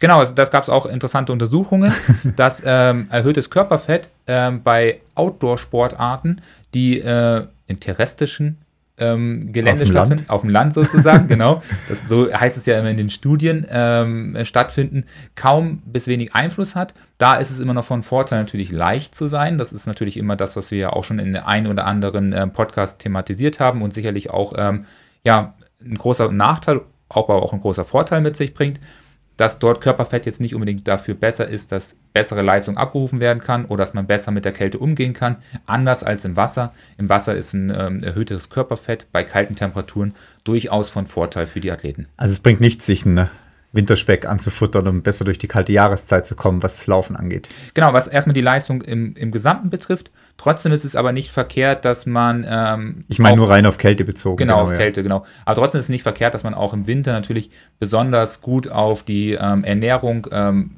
für die sportliche Leistung ähm, schaut. Das heißt, vorm Laufen als auch nach dem Laufen weil ähm, dadurch der Körper auch weniger anfällig ist gegen jegliche Erkälten, Viren oder sonst irgendwas, was im Umflug ist. Gerade dann, wenn man dann nach harten Belastungen ähm, mehr geschwächt ist, weil der Körper, den Körper wird auch mehr abverlangt bei mhm. solchen hohen Temperaturen, äh, kalten Temperaturen, aber als auch bei hohen Temperaturen, sowohl beides, ähm, dass man da natürlich auch dafür sorgt, dass man den Körper entsprechende Energie zur Verfügung stellt und gut isst. Deshalb hier auch nochmal der Aufruf, gerade jetzt bei den kalten Temperaturen, wenn ihr draußen aktiv seid, im sportlichen Sinne, dann auch gut verpflegen und lieber mal mit einem Frühstück mehr ähm, zum Training geht und nicht zu oft nüchtern laufen geht, was wir ja eh nicht so ähm, unterstützen.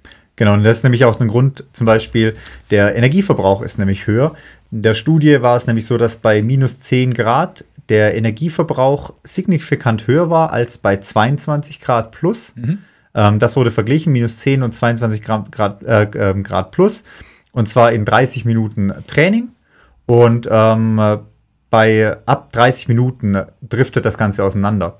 Und zwar ist es so, dass bei 60 Minuten Trainingszeit war in der Kälte 13% mehr Energieverbrauch äh, festzustellen.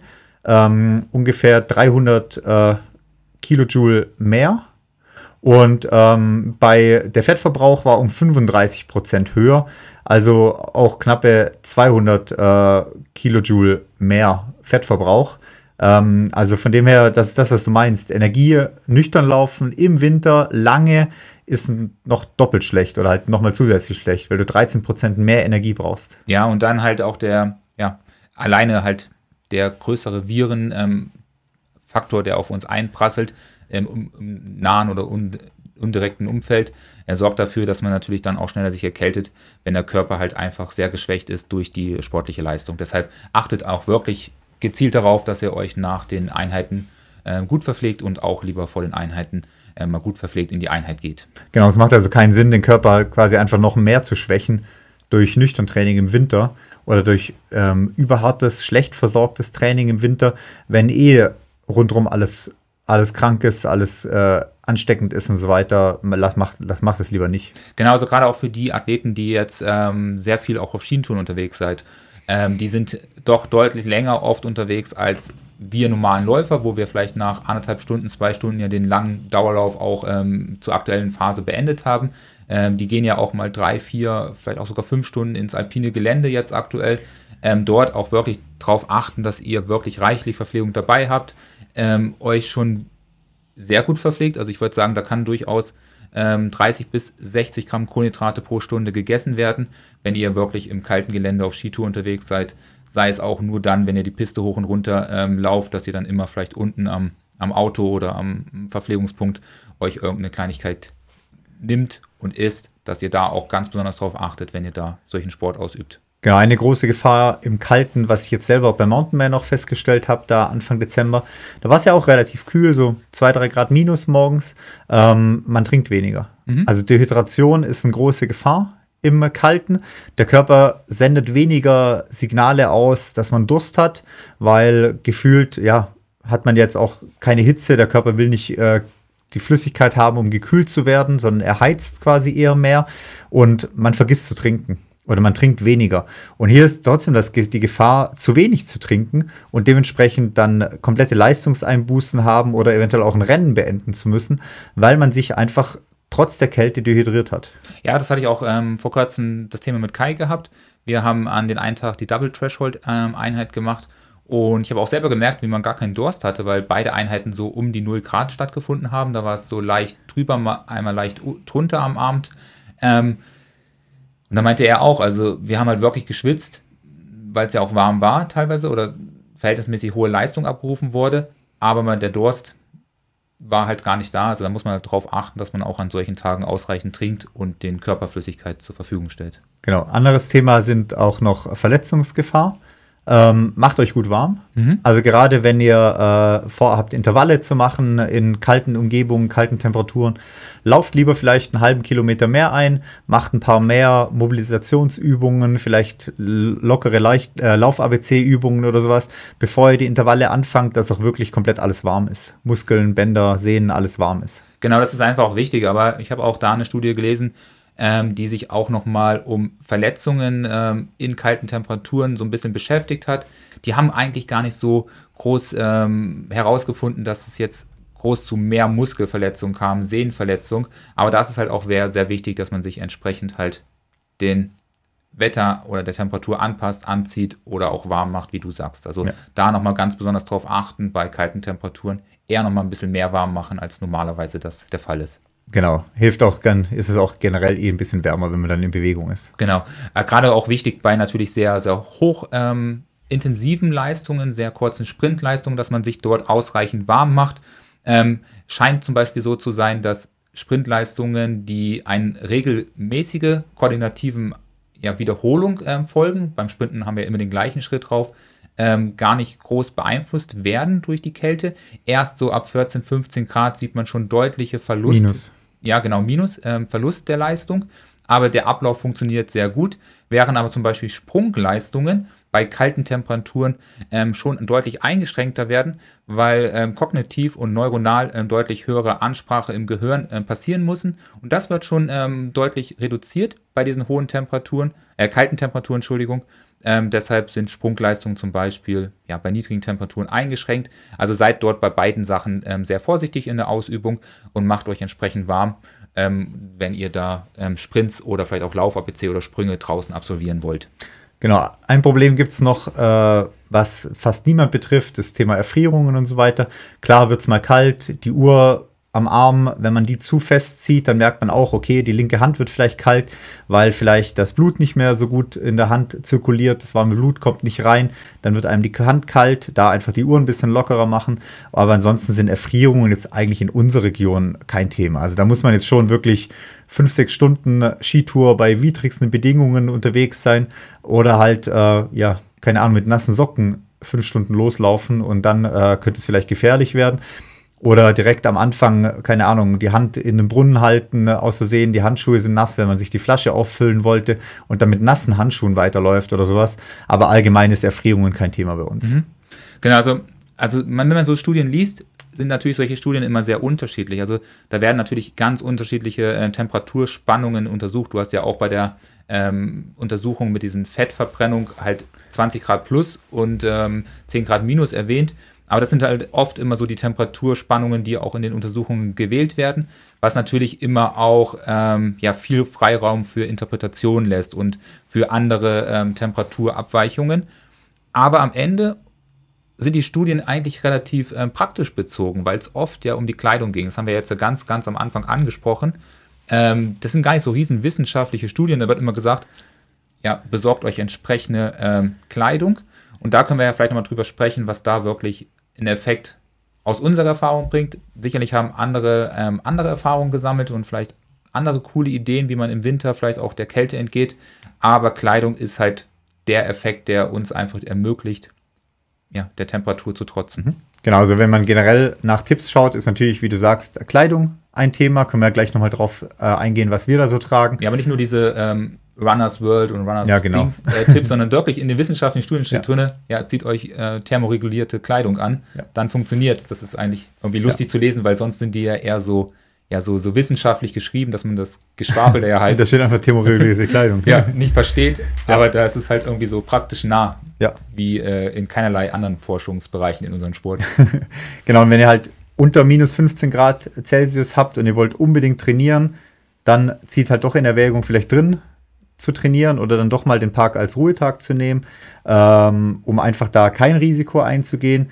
Weil ein Thema, was man äh, nicht vergessen darf, ist doch, umso kälter das wird, also unter minus 15, umso höher ist die Chance oder die Gefahr, wirklich Atemprobleme, Lungenprobleme zu bekommen. Da gibt es auch so ein paar Symptome, was man checken kann. Also wenn ihr ein Training gemacht habt, bei zum Beispiel Kälte als minus 15 Grad und ihr habt anschließend 24 Stunden lang oder 24 Stunden nach dem Training immer noch Probleme mit Husten, habt so einen unkontrollierten Husten, habt das Gefühl, dass ihr euch eventuell übergeben müsstet. Ähm, tiefes Atmen macht hustempfindlich. Also wenn ihr tief einatmet, fangt ihr sofort an zu husten. Äh, ihr habt ein enge Gefühl, enge Gefühl in der Brust, habt Atemprobleme, generell auch irgendwie übermäßiger Schleim in, im Hals oder sowas und auch äh, seid heiser oder habt vielleicht sogar Blut im, Blutgeschmack im Mund, dann solltet ihr das Ganze checken lassen, arzttechnisch, weil sich eventuell doch an der Lunge irgendwelche Störungen oder Schädigungen äh, dadurch ergeben haben durch das Training in der Kälte. Ist aber sehr, sehr ge äh, geringer äh, Prozentsatz, wo das passieren kann. Ja, also die sichere Mindesttemperatur wird dann auch ungefähr bei minus 15 Prozent eingeschätzt. Also bis dahin kann man eigentlich ganz gut ähm, sportliche Aktivitäten ausüben. Ähm, Im Skisport zum Beispiel wird der Wettkampfsport noch bis minus 20 Grad ähm, absolviert, aber die Athleten dort sind ja dann auch wirklich im professionellen Sport und sicherlich dann auch entsprechend gut ausgerüstet. Aber bis so bis 15 Grad wird es empfohlen. Aber wie ihr seht, es geht schon relativ schnell von dem, okay, zu den, ähm, ja, jetzt muss man aufpassen. Ja, und es geht vor allem darum, wenn die Luft halt so trocken kalt ist. Also wenn es jetzt irgendwie schneit und äh, nass, nass feucht ist und es ist kalt, ist es weniger gefährlich, wie wenn es ein, sagen wir mal, richtig schöner, sonniger Tag ist, aber minus 15 Grad hat. Ja klar, dann, dann bist du ja auch, wenn du dann nur durch die Sonne läufst, läufst, das merken wir ja oft, dass du da ja fast schon wieder schwitzt mit der Temp äh, Kleidung und dann kommst du irgendwie wieder über ein, zwei Kilometer im schattigen Wald an und dann frierst du dich fast schon wieder kaputt. Ja, auch die Atemluft ist Ja. gefährlicher, wenn sie trocken kalt ist für die Lunge. Ja. Also da ja, muss man, glaube ich, mit Kleidung ganz gut das in den Griff kriegen, aber auch darauf achten, dass man dann entsprechend ja auch ja, Vorsichtsmaßnahmen ergreift, falls dann doch irgendwelche Anzeichen da sind von äh, Probleme vom Atem. Ja, genau. Aber wie, wie machst du das mit der Kleidung? Also worauf setzt du jetzt zum Beispiel in den letzten Tagen? Genau, also je nachdem, wie es jetzt ist, also was ich in letzter Zeit viel anhatte, sind dann einfach Windjacken. Ähm, entweder ein langes Shirt einfach drunter und dann die Windjacke oben drüber, weil diese, ich sag mal, Plastikjacke sozusagen einfach die, den Wind abhält. Ja. Also klar, man kann sich auch ein Thermounterhemd anziehen und ein normales Shirt oben drüber, aber dann hat man nicht so diese Windbarriere. Und mit diesem Wind, mit einer Windjacke hat man einfach da noch die isolierende Schicht und dann wechsle ich unten drunter einfach durch, je nachdem wie kalt es ist. Also ziehe dann entweder kurzes T-Shirt, langes T-Shirt, Windjacke an oder wie gestern, wo ich lang, lang Windjacke anhatte. Ähm, und so kombiniere ich dann einfach. Ja, genau. Also, glaube ich, wichtig ist halt einfach, dass man ähm, so kombiniert oder so startet, dass man vielleicht am Anfang das Gefühl hat, es ist noch ein bisschen kühl, aber dann natürlich bei der sportlichen Aktivität nicht übermäßig schwitzt, weil man sich zu warm angezogen hat. Weil wenn das natürlich dann ähm, nass, feucht wird und dann wieder kalt wird, dann ist es schon ein Problem auch für den Körper. Also sorgt dafür, dass ihr euch wirklich auch ähm, ja, thermogerechte Kleidung besorgt, die dann auch vielleicht die äh, Temperatur, äh, die, wie sagt man, die Feuchtigkeit. Feuchtigkeit irgendwie wegtransportiert oder halt das T-Shirt oder die, das Produkt relativ trocken hält. Aber genauso wie du das machst, mache ich das auch, dass ich halt immer mit Schichten arbeite. Aktuell bin ich eher beim dicken ähm, Longsleeve plus Jacke. Ich bin auch nicht ganz so kälteempfindlich ähm, und eine etwas dickere ähm, ja, Laufhose. Aber wenn es dann richtig, richtig kalt ist, habe ich dann auch durchaus schon mal eine Laufunterhose an, die ähm, windgeschützt ist, dass da auch alles im Becken, Hüftbereich ähm, warm bleibt. Beine sind nicht ganz so schlimm, finde ich, immer im Gesamten.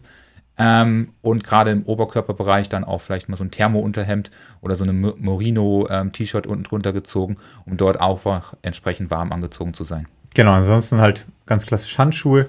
Wenn es jetzt äh, extrem kalt oder extrem windig kalt ist, Gibt es ja auch viele, wo man so einen Fäustling noch drüber ziehen mhm. kann über die Handschuhe, dass man da auch wieder einen Windschutz hat. Und halt Stirnband bzw. Mütze, weil über den Kopf verliert man halt dann doch die meiste Wärme noch. Genau, da gibt es auch ähm, ja, interessante Sachen wieder, die man auch in den Studien lesen konnte. Und das ist ja auch sowas, wenn man jetzt so ein bisschen den Wintersport verfolgt, die Biathleten, wenn die dann irgendwo, weiß ich nicht, in osteuropäischen ähm, ähm, Stationen unterwegs sind, wo es richtig, richtig kalt ist, ähm, nicht so wie es hier in Mitteleuropa, wo nicht mal Schnee neben der Loipe liegt.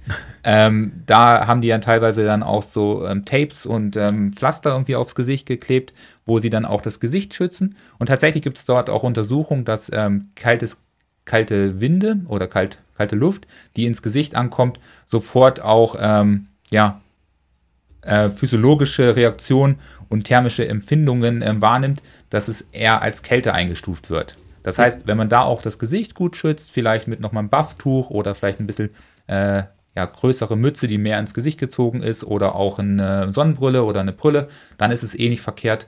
Dann hilft es auch nochmal, ähm, die körperliche Leistung und auch die ja, persönliche Wohlbefinden ähm, zu verbessern, wenn man da so ein bisschen im Gesicht schützt. Man muss jetzt nicht, glaube ich, nicht mit so einen Tabs rumlaufen bei den 20 Grad minus, wo die trainieren oder ähm, Leistungen abrufen, da sind wir, glaube ich, nicht unterwegs. Ja, und ist einfach auch, wenn das Gesicht sich so kalt anfühlt, dann ist dem, wird dem Körper einfach kalt. Ja. Oder dann fühlt man sich einfach kalt. Und da kann man, wie du sagst, ich laufe zwar nicht gerne mit so einem Buff vorm Mund, weil ich irgendwie gefühlt dann nur noch die Hälfte der Luft kriege, aber man kann auch versuchen, noch relativ viel durch die Nase zu atmen, um auch da ein bisschen, ja, kalte Luft aus der Lunge rauszunehmen, weil durch die Nase wird, die, wird das Ganze noch ein bisschen mehr aufgewärmt, wie wenn man direkt durch den Mund zieht sozusagen. Ähm, und wie du sagst, mit Buff arbeiten, mit, keine Ahnung, wenn es ganz übel ist, vielleicht mit Sturmhaube arbeiten. Ja. also von dem her, aber das dürfte für die meisten hier nicht zutreffen. Ja, da war letztens ja auch ein Läufer, der uns entgegengekommen ist, wo man nur so ähm, wo die, die Augen frei waren gefühlt, gesehen ja. habe, wo ich das Gefühl hatte, der kam irgendwie aus dem Mittelalter mit so einer mit so einer äh, Ritterrüstung da angelaufen. Das war echt. Da hat es aber noch 5 Grad plus gefühlt. Ja, genau. aber das ist ja auch der, der Punkt, der auch in, in Studien herauskommt, dass es natürlich sehr unterschiedlich ist, das Wohlbefinden in kalten Temperaturen. Und da muss auch jeder einfach auf sich selber achten. Man hat zum Beispiel auch herausgefunden, dass Athletinnen eher schneller äh, frieren, ähm, dass er ein bisschen früher einsetzt als zum Beispiel bei männlichen Athleten. Aber man hat auch wiederum herausgefunden, das ist auch erstaunlich, dass äh, gleich gute trainierte Athletinnen äh, bei kalten Temperaturen, bei 14, 15 Grad sprechen wir da, im Minusbereich äh, mehr Leistung abrufen können als männliche Athleten wiederum. Mhm. Da gibt es zum Beispiel dann auch Unterschiede, die sicherlich noch ja, Forschungsauftrag ja, für die nächsten Jahre mit sich bringen. Da werden sich aber sicherlich die Skandinavier und die anderen großen ähm, Skinationen oder Winternationen mit auseinandersetzen. Genau, und ansonsten äh, Socken laufe ich einfach mit ganz normalen Socken, mhm. weil ich glaube, ja, ich habe noch nie kalte Füße gehabt beim Laufen. Nee, außer sie sind nass. Ja, also eklig. ich meine trocken, ja. also ja. noch nie kalte Füße gehabt beim Laufen. Und ähm, Thermosocken und so weiter ist halt immer das Problem, dass sie dicker sind und dann braucht man entweder Schuhe, die vielleicht eine halbe Nummer größer sind oder man hat halt eine hohe Gefahr, sich irgendwie blasen zu laufen oder ja. so. Und dann Fuß ist eigentlich meistens auch so viel Bewegung, die werden nicht kalt, wenn man äh, nicht gerade in die Pfütze tritt. Ja, das stimmt, das stimme ich zu. Also ich finde immer noch am besten einfach ähm, Schichten anziehen, gerade dann, wenn man auch Intervalle macht, dass man dann lieber ein bisschen zu warm startet und sich dann nochmal was auszieht. Ähm, dort halt einfach auch eine Schicht wählt, die nicht gleich anfängt zu spitzen, dass man dann unter einer Regenjacke natürlich schon völlig durchgesüfft ist ähm, und dann noch die Regenjacke wieder für die Intervalle ausziehen möchte, ist völlig Blödsinn, weil dann wird dann wahrscheinlich schnell eine Erkältung irgendwie reinkommen, weil man dann die ganze Zeit nur kalt gefroren ist. Also da einfach drauf achten, dass ihr euch gut anzieht und dann passt das, glaube ich, ganz gut. Genau. Und ansonsten trotzdem durchziehen. Ja, hilft nichts, ne? Die Wärmtage kommen auch wieder. Ja, oder einen Verein suchen, wo man Indoor trainieren ja. kann. Das ist das absolut geilste. Schön gemütlich draußen in der Kälte einlaufen, dann geht man wieder in die Umkleide, zieht seine Splitshorts und sein Trikot an und trainiert bei schön 15, 16, 17 Grad und ja, da läuft sich gleich warm drin ja, beim einen. Und das ist halt cool. Also wir in Neubrandenburg, da wo ich dann studiert hatte, hatten halt auch eine super ähm, Halle, die war halt von der Luft sehr angenehm. Man konnte da wirklich sehr gut trainieren und es hat schon viel Spaß gemacht, weil da immer so ein bisschen Rummel war ähm, immer was los. Ähm, da waren die anderen äh, Vereinsgruppen und auch die Springer, Sprinter und weiß was ich was. Also das macht schon Spaß. Also wer da die Möglichkeit hat, schaut euch das mal an. Das ist sicherlich eine gute Möglichkeit, jetzt auch im Winter die entsprechenden Intervalle abzurufen. Ja, mein Laufverein im Schwarzwald in Geisingen oder Lauftreff Vorn, die trainieren am Don Donnerstag auch immer in Geisingen in der Inline-Arena. Mhm. Und das ist so eine Speed-Inline-Arena, wo mit so leicht geneigten Kurven mit Betonboden sozusagen, wo die halt Inliner-Rennen fahren. Und ähm, die sind donnerstags auch immer da drin zum Intervalltraining. machen. Ja. Und du hast dann eine 200-Meter-Runde mit so leicht geneigten Kurven. Da kannst du ja auch richtig schön bei, was hat die Halle? Immer so 16, 18 Grad auch laufen. Ja, das macht schon Bock, ja. Ja. Also wer da die Möglichkeit hat, äh, bei sich ähm, in der Stadt, in der Region, äh, so eine Halle zu besuchen und dort mit einem Verein reinkommt oder sich da selber irgendwie einmieten kann, ist es schon nochmal deutlich besser, weil natürlich auch die, die Leistung ähm, sehr gut abgerufen wird und gerade für je, alle sehr ambitionierten Athleten kann man dort auch mehr an die Leistungsgrenze gehen und dementsprechend natürlich auch den Körper ähm, ja, nochmal ein bisschen besseres Training abverlangen als vielleicht draußen bei minus 7, 8 Grad. Genau, und wer wirklich ein großes Problem damit hat, Fitnessstudio Laufband oder Mhm. daheim Laufband oder eventuell Training auf die Radrolle verlegen oder auf den Ruderergometer, Crossbike oder wie auch immer. Ja, und nutzt das Wetter jetzt. Also äh, für alle, die jetzt sagen, ah, scheiß Schnee, scheiß ähm, Winter, ja, nutzt es auch ein bisschen, geht raus und macht den Sport, der auch vielleicht ähm, zu der Jahreszeit entsprechend passt. Holt euch ein paar Langlaufskier oder leitet euch mal für den Winter aus und geht eine Runde langlaufen. Ähm, für alle, die den Schnee vor der Haustür haben, ist das Genau. sicherlich eine gute Alternative. Ja. Also Oder das kann man. Skitour. Man kann viel meckern, aber es gibt auch genug Lösungen. Genau. Also nur die richtige Einstellung, die richtige Kleidung äh, entscheidet, ob man bei den Temperaturen auch Sport machen kann oder nicht. Ja, Genau. perfekt. Ja, dann würde ich sagen, sind wir durch Mhm. für diese Woche. Jetzt geht es bald für uns zum Training, für die nächste Einheit. Wir machen Ja. jetzt nochmal einen äh, Long Run ähm, oder In längeren Lauf. Anführungszeichen Long Run. Ja, Ja. für uns Ultraläufer ist das ja kein Long Run mehr. Ja. Ist für dich Ultraläufer jetzt. Frühstückseinheit. Äh. Nee, 16 Kilometer oder sowas. Und dann äh, wird weitergearbeitet. so ist es.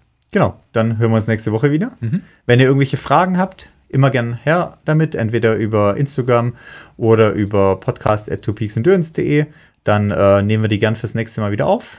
Und ähm, ansonsten hören wir uns nächste Woche wieder. So ist es, ja. Bis dann. Bis dann.